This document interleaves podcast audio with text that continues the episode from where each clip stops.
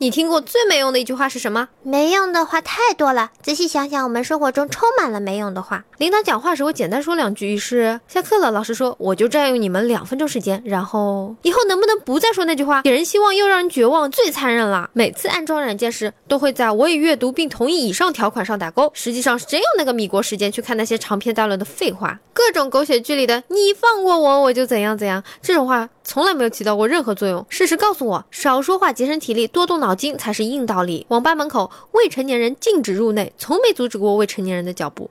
烟盒上的吸烟有害健康，也没有帮助过任何人戒烟。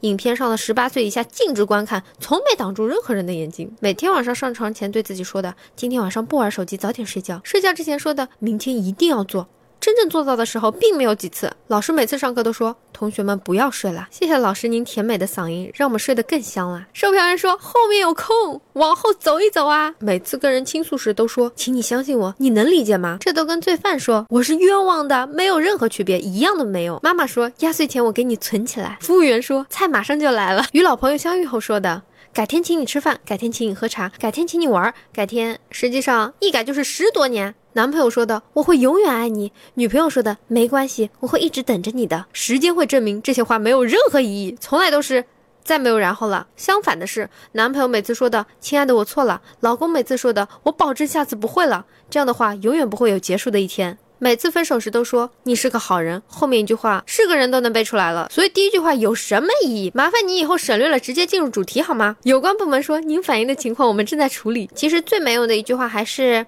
如果要是早知道，一些人天天喜欢说“然并卵”，所有人都知道这句话，扩展出来就是。然而他们说的这句话并没有什么卵用，